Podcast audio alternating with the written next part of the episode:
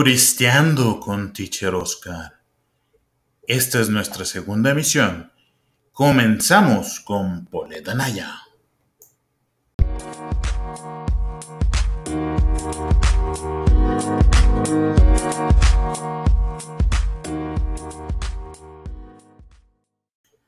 La ciudad de San Miguel de Allende es una de las ciudades favoritas para el turismo en Guanajuato, en donde encontraremos una amplia variedad de actividades hacer.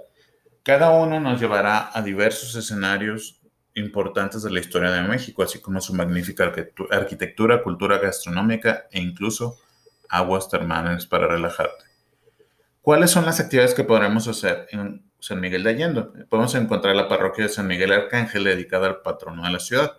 La parroquia data de 1555, el mismo año de la fundación de San Miguel de Allende, la cual con el paso del tiempo se fue deteriorando y después de un fuerte sismo, gran parte de este edificio se destruyó.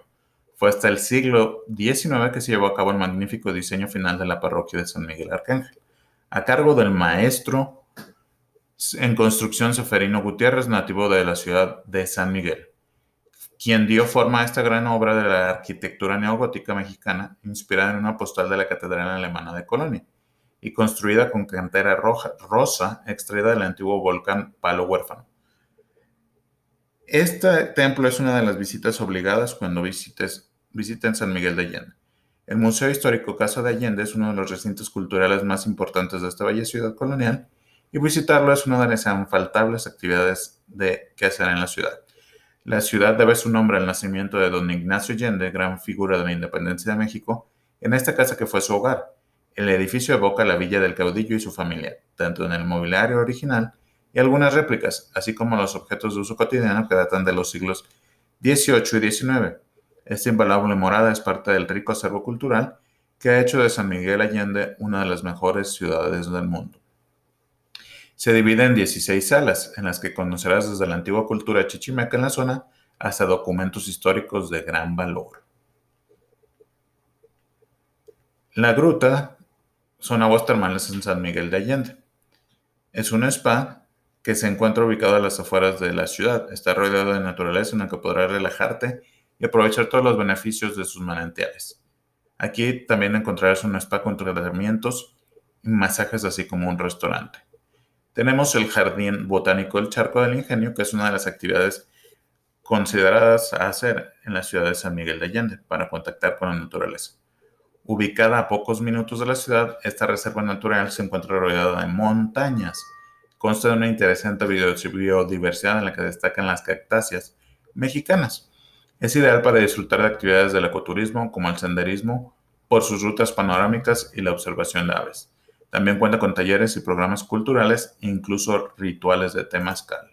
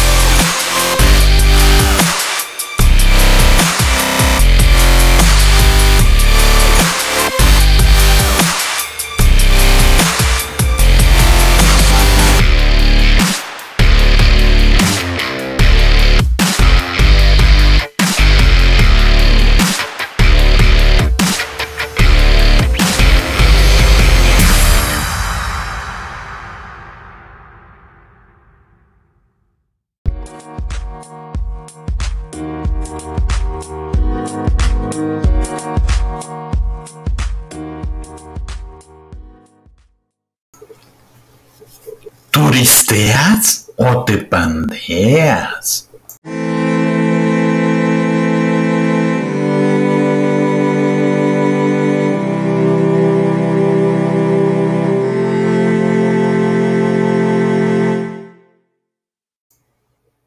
¿Cuáles son las actividades de aventura que podemos hacer en Guanajuato o cerca de Guanajuato? Podemos realizar el cañonismo en Tierra Blanca, debido a que cerca de ahí se encuentra el Cañón del Salto, que ofrece un paisaje único, pleno de caprichosas formaciones rocosas que invitan a la aventura y a nuevos desafíos, o bien en el Cañón del Faro, impresionante lugar con paredes de escalada de 10 hasta 70 metros de altura. Paso de Vaqueros, ubicado al este de San Luis de la Paz, es un lugar que ofrece retos importantes por sus paredes verticales, su vida silvestre y sus hermosas cascadas que forman fosas de agua y toboganes naturales. También dentro de Guanajuato podemos hacer escalada Cerca de la ciudad de Guanajuato se ubican La Bufa y Calderones, con numerosos sectores de deportivas y con bloques para la práctica del boulder, del peñasco. Alcocer, ubicado a 10 minutos de San Miguel de Allende, ofrece 42 rutas, muchas de ellas cortas en rocas sólidas. En Jalpa, a 25 minutos de San Miguel de Allende, hay una muralla negra de roca basáltica de aproximadamente 25 metros de altura que ofrece 27 rutas de deportivas y 11 de, de tradición, tradicionales. Cuenta con algunas fisuras y es de las mejores opciones de la región. Otras opciones son la Peñazuela, ubicada en el municipio de Salamanca, y la Cañada del Gigante, localizada a 15 minutos, 15 kilómetros de León a los pies del Cerro del Gigante. También podemos en las rutas de Bernalejo hacer espeleología. Cerca de la comunidad del mismo nombre son un conjunto de cámaras estalactíticas y estalagmitas y es un verdadero santuario de la naturaleza. El recorrido por la gruta es de aproximadamente 55 minutos y gran parte de, él se tiene que ir acostado por el estrecho de las grutas. Otra opción son explorar la cueva de los indios y la cueva de Longa en la Sierra del Cubo. La cueva de indios es una concavidad natural que parece haber sido ampliada por el hombre. Lo interesante es que en el interior hay petroglifos, petroglifos y grabados de color ocre rojizo que datan de la época prehispánica. También podemos realizar kayak en la presa Solís, cerca de Acámbaro, ya que además de apreciar la naturaleza, se puede remar hasta la iglesia hundida de Puroagüita, que lleva abajo del agua más de 70 años. Todavía se pueden ver rasgos de la iglesia, incluyendo sus pinturas, y también podemos practicar el kayak en la Sierra de Lobos, cerca de León. Hola, ¿qué tal? Un saludo a todos los que en este momento nos estén escuchando. Eh, quisiera darte las gracias, Oscar, por, por esta invitación acerca de esta pequeña plática que les voy a otorgar acerca de la nutrición. Eh, mi nombre es Lorena Tiznado, soy nutrióloga de profesión, eh, ya con varios años de experiencia en el ramo y con certificaciones en diabetes y problemas de insuficiencia renal, básicamente. la nutrición ha sido algo que desde hace mucho, mucho, mucho, mucho tiempo a mí me ha apasionado. Eh, es algo que me gusta y por esa razón es que hubo la oportunidad de estudiar la, carrera, la estudié y es algo que he desarrollado hasta ahorita. Eh, parte de lo que muchas personas eh, desconocen o un poco se conflictúa el asunto es un poco la diferencia entre, entre la nutrición y la alimentación. La nutrición eh, básicamente eh, se refiere a, a los nutrientes que contienen los alimentos o con lo que se componen los alimentos. Si yo llevo una nutrición adecuada o trato de mantener una nutrición adecuada, estoy aportando los nutrientes suficientes a mi cuerpo, a mis órganos, a mi piel, a mi cerebro, para tener una función eh, basal básica con la cual yo puedo eh, levantarme, la cual yo puedo respirar, la cual yo puedo caminar, puedo dormir bien, puedo tener buena digestión. Todo eso depende, por supuesto, de qué tipo de alimentos estamos consumiendo. Eh, ahorita, pues por esta situación que hemos estado viviendo del año pasado para acá, se ha disparado mucho eh, el sobrepeso, porque pues la gente se guardó en casa y, y no tuvo la oportunidad de tener, de hacer una actividad física o simplemente paró sus actividades cotidianas. Entonces, pues eh, se desbordó, se desbordó el asunto del sobrepeso y eso ha conllevado también a un desborde en el asunto de la ansiedad. Eh, eso también va muy de la mano porque pues estamos en un lugar encerrado, tenemos pocas condiciones muchas veces para adquirir diferentes tipos de alimentos y entonces eso nos provoca eh, cierta depresión, cierta tristeza, cierta ansiedad, ganas de comer y, todo ese tipo de situaciones que muchas veces pues se salen de nuestras manos. Pero bueno, regresando al tema, eh, básicamente la nutrición eh, es eso, es la cantidad de nutrientes que tienen los alimentos y que esos alimentos a la vez, a la hora que nosotros los ingerimos, pues comprometen procesos diferentes como es el de el de la digestión, el de la asimilación, el de la absorción de, todos los mismos. Entonces, si nosotros eh, mantenemos un consumo adecuado de alimentos durante nuestro día, pues obviamente vamos a tener una buena digestión, vamos a tener una buena asimilación y, no vamos, y nos vamos a evitar muchos problemas, sobre todo el sobrepeso, que, bueno, en México eh, se considera un problema ya fuerte de salud grave, eh, ocupando el segundo lugar en, la población adulta y ocupando el cuarto lugar en la, población infantil. Entonces, eh, sí estamos hablando de una situación difícil porque al final una persona con sobrepeso pues deriva en, otro tipo de, de, situaciones como una diabetes o como una hipertensión o como problemas de la columna o como problemas de un hígado graso.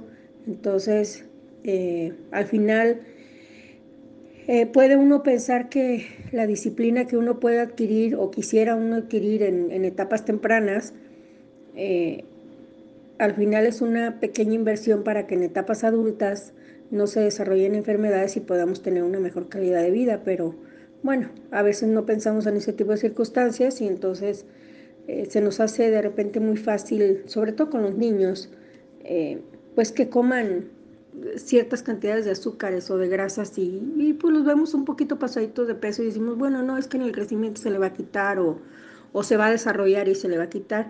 Y no es así, no es así, porque mentalmente nosotros nos vamos preparando para ese tipo y ese consumo de alimentos. Entonces, después quitar esos hábitos es bien complicado. Entonces, yo, yo los invito a que si tienen hijos jóvenes, si tienen hijos chicos, eh, desde ahorita eh, tengan en casa lo más, la comida más saludable que puedan para que precisamente estos, estos chicos o chicas eh, se enseñen a comer adecuadamente y no tengan después esos problemas de ansiedad o esas indisciplinas o, es, o, o, de repente meterte en tu cabeza y sabes que tengo que ponerme a dieta porque tengo que bajar de peso.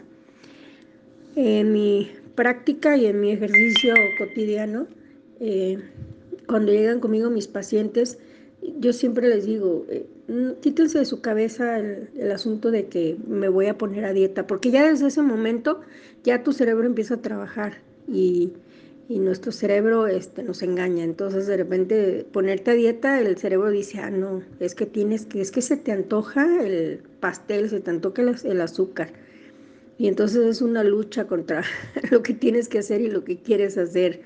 Entonces, eh, cuando llegan conmigo, yo sí les, les invito a que empiecen a cambiar desde, desde su mente, eh, que no es una dieta, es simplemente una guía de alimentación para mantener una vida saludable, básicamente. Porque al final, eh, un problema de obesidad, pues deriva en otras situaciones y a la vez también invita a que la gente se sienta mal, ¿no? Y, y, empieces a manejar también otro tipo de circunstancias emocionales que van de la mano y cuesta un poco más de trabajo. Eh, nosotros, eh, a la hora de que llega un paciente conmigo, eh, la, manera en que yo elaboro una guía de alimentación es primeramente con una identificación de, de mi paciente. Les hago una historia clínica donde les pregunto básicamente datos alimenticios, qué es lo que usualmente comen, eh, que al final em, es bien importante para nosotros porque así sabemos más o menos qué es lo que gusta, qué no lo que gusta, si tienen una intolerancia, si definitivamente hay alimentos que les causan alergias o que simplemente no les gustan. Entonces, al elaborar la historia clínica, se hacen evaluaciones antropométricas. Eh, yo eh, tomo eh, el porcentaje de grasa corporal, les mido cintura, le saco el índice de masa corporal, saco el porcentaje de calorías en, dentro de un metabolismo basal, obviamente sin ningún tipo de actividad, pero después si ya pregunto, hago una evaluación bioquímica, una evaluación clínica y al final la evaluación dietética. Esto porque al hacer yo una evaluación bioquímica, por ejemplo, me doy cuenta de que hay ciertas personas que eh, pueden cenar perfectamente este, un pan con leche y no engordan o no les causa ningún problema. Y hay personas que no, hay personas que después de las 5 de la tarde ya no pueden consumir ningún alimento porque tienen un proceso digestivo difícil, lento, algún tipo de síndrome. Entonces es importante hacer ese tipo de evaluación para saber cómo vamos a dirigir nuestro, nuestra guía de alimentación. Al hacer yo también una evaluación antropométrica, que eso es bien importante, eh, yo de ahí determino la masa corporal, la grasa corporal. Al final la grasa corporal es lo que determina la masa corporal.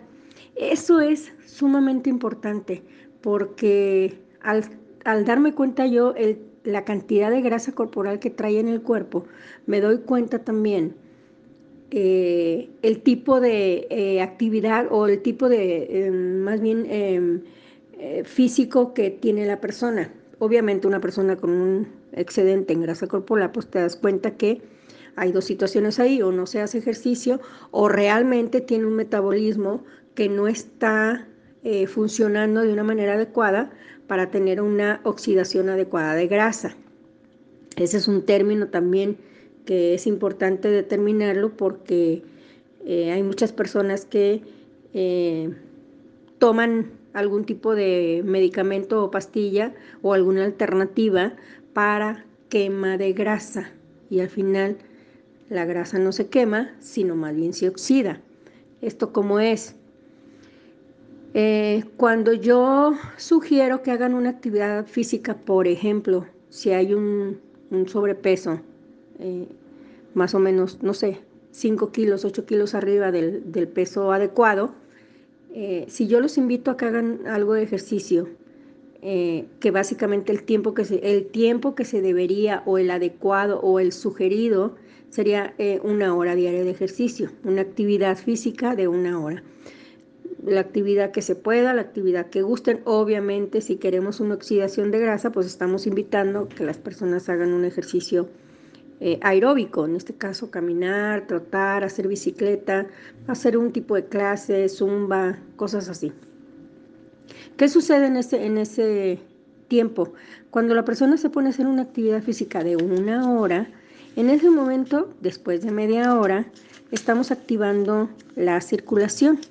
En el momento en que activamos la circulación, en ese momento, esos adipocitos de grasa que están en nuestro organismo y que cuando hay un excedente se depositan en, en los pulmones, en el hígado, en el riñón, esos adipocitos al final se mueven, se desprenden, se van por circulación y se oxidan. Entonces, eh, es bien importante la mancuerna de eh, tener una actividad física combinada con una buena guía de alimentación, porque así lo que vamos a estar logrando es que ese excedente de grasa que hay en nuestro cuerpo realmente se está oxidando. Empezamos obviamente por ese tipo de, de grasita que está sobre todo en hígado, que al final nos causa un problema como hígado graso o colesterol alto. Entonces, al momento de nosotros estarlo oxidando, pues ya desde ese momento estamos obteniendo un beneficio eh, de salud hacia nuestro organismo. Eso es muy importante. Y bueno, obviamente en apariencia pues se empieza a notar, empezamos a sentirnos mejor, empezamos a tener un buen aporte energético. Entonces, si nosotros lo combinamos con la alimentación, pues bueno, vamos a ir bajando de peso a la vez que estamos haciendo ejercicio y llevando nuestra guía de alimentación. Es lo que nosotros básicamente nos basamos a la hora de elaborar una guía de alimentación, a la hora de hacer la historia clínica y a la hora de darnos cuenta de la cantidad de grasa corporal que tiene la persona y eh, eh, la, evaluación dietética. Entonces ya ahí en nosotros, eh, obviamente basado en edad, basado en peso, basado en talla, eh, basado en, qué tipo de trabajo tiene, basado si es hombre o es mujer, nosotros hacemos una guía de alimentación. De ahí nosotros determinamos la cantidad de calorías que vamos a poner en una guía de alimentación para que la persona vaya adquiriendo un, mejor estilo de vida, que al final es, es, lo que a los que yo los invito a que esto no es tanto por una cuestión estética, no es tanto porque me quiero ver, eh, bueno, obviamente te ves bien, ¿no? Pero hay gente que, bueno, trae la intención de que es que no quiero tener nada de panza, es que no quiero bajar, quiero bajar la cintura, es que básicamente es algo que vas a adquirir y, una buena salud de adentro hacia afuera. Lo, principal es lo de adentro, lo principal es que todos tus órganos estén funcionando de una manera adecuada y en el momento en que funcionan de una manera adecuada estás obteniendo todo lo demás eh, en beneficio. Entonces yo sí los invito a, que se haga un, esfuerzo y que realmente eh, intenten eh, tener una alimentación sana, eh, que incluye por supuesto toda la variedad de alimentos. A mí no me gusta suprimir, salen de, de, repente de moda muchas dietas nuevas, como ahorita que está de moda la dieta keto, que al final es cero carbohidratos y una dieta alta en, proteínas y grasas, que al final esa dieta exactamente eso es lo que ocasiona, una oxidación, porque no estás consumiendo nada de carbohidratos, entonces estás consumiendo pura proteína y, grasa y lo que estás haciendo es que la grasa de tu cuerpo se oxide y entonces tienen buenos resultados. Pero, ¿qué pasa al final de tres meses, cuatro meses, cinco meses y retomas tus hábitos normales y entonces empiezas a adquirir eh, toda la gama de alimentos y entonces ahí es donde a veces vienen procesos difíciles porque entonces ya no me cayó, ya me inflamé, ya tuve mala digestión, ya me duele la cabeza, ya no lo soporto, cosas así. Entonces yo sí creo en un equilibrio, yo sí creo que al final eh, debemos de tener toda la variedad de alimentos para que al final obtengamos una, una mejor salud. Entonces, eh, básicamente, pues esa es nuestra, esa es mi labor, esa es mi evaluación. Eh, yo al final eh, pues les hago todo eso, toda mi historia, toda la historia clínica, les tomo todas esas medidas, les hago una, un menú personalizado, pero básicamente es eso, que las personas eh, vayan poco a poco obteniendo hábitos saludables y que esos hábitos saludables al final determinen un mejor estilo de vida. Entonces, pues bueno, eh, este, esta platiquita quizás a lo mejor no puede abarcar muchas, muchas cosas, pero al final eh, creo que si surge alguna duda, si se la hacen saber a Oscar, que muy amablemente me invitó a este tipo de plática, con gusto también eh, aclaramos este, cualquier duda. Muchas gracias, hasta luego.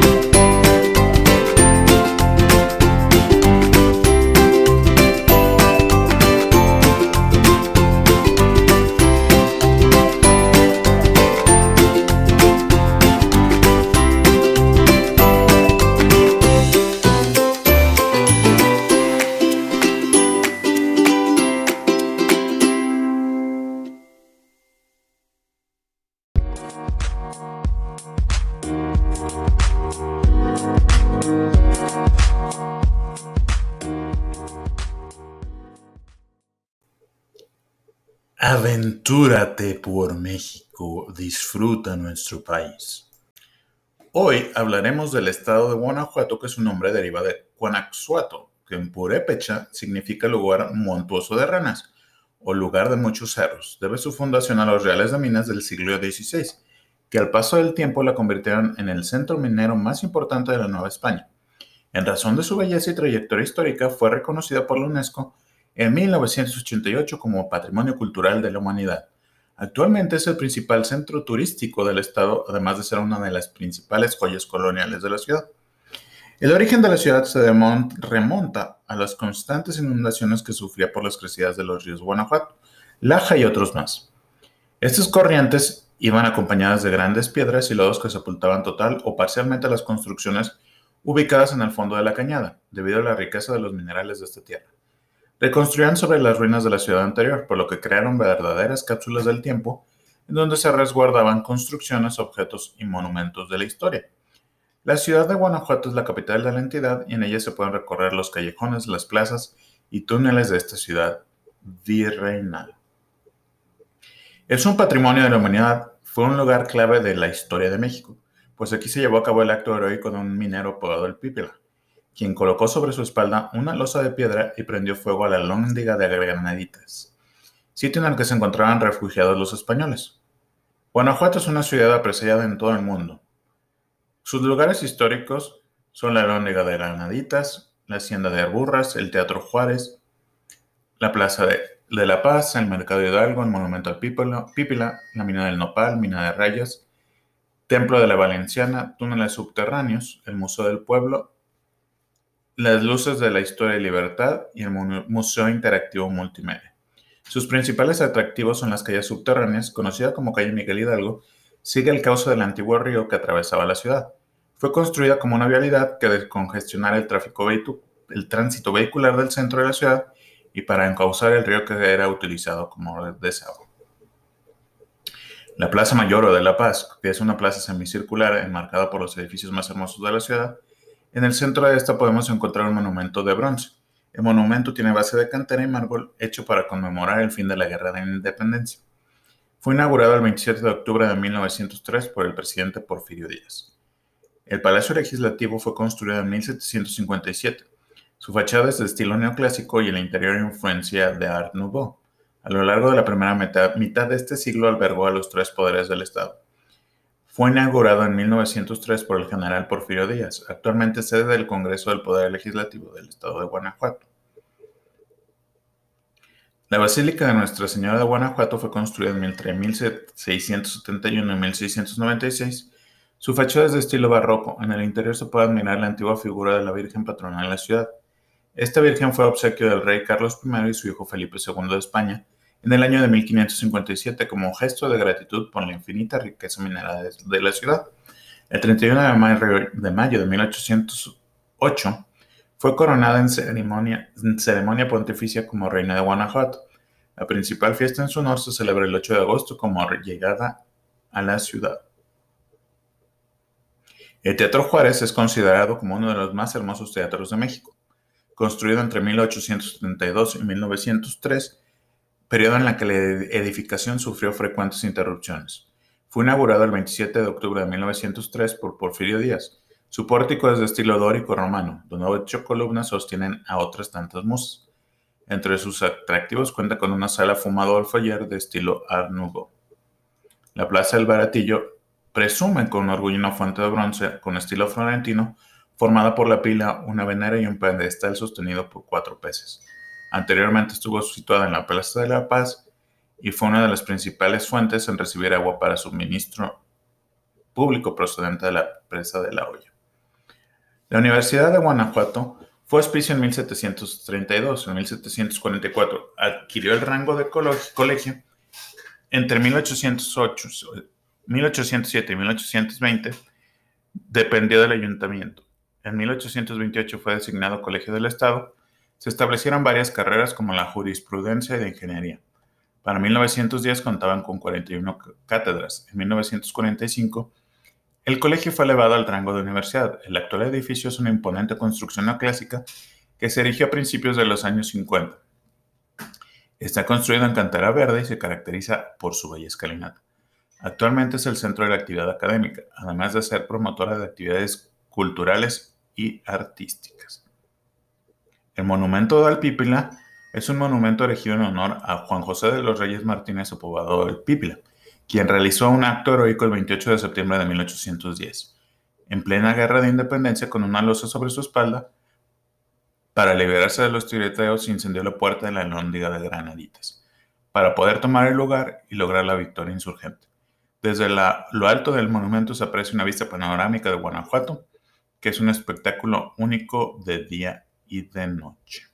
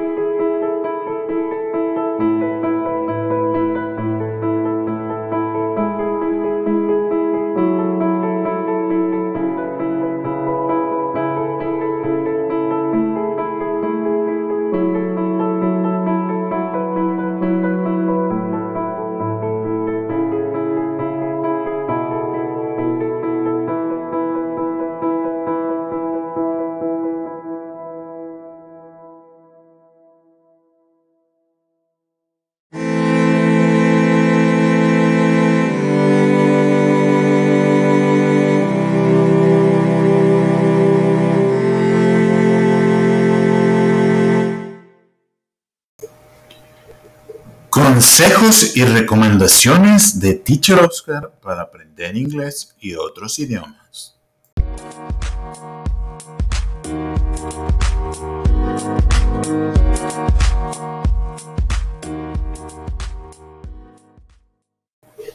¿Cuáles son los 10 mejores consejos para aprender inglés? Primero que nada, hazte amigo de gente que habla inglés. Aunque no vivas en un país de habla inglesa, seguro hay muchos extranjeros viviendo cerca de ti. Encuentra formas de conocer estadounidenses o ingleses, de ir a bares de extranjeros y hacer algún deporte.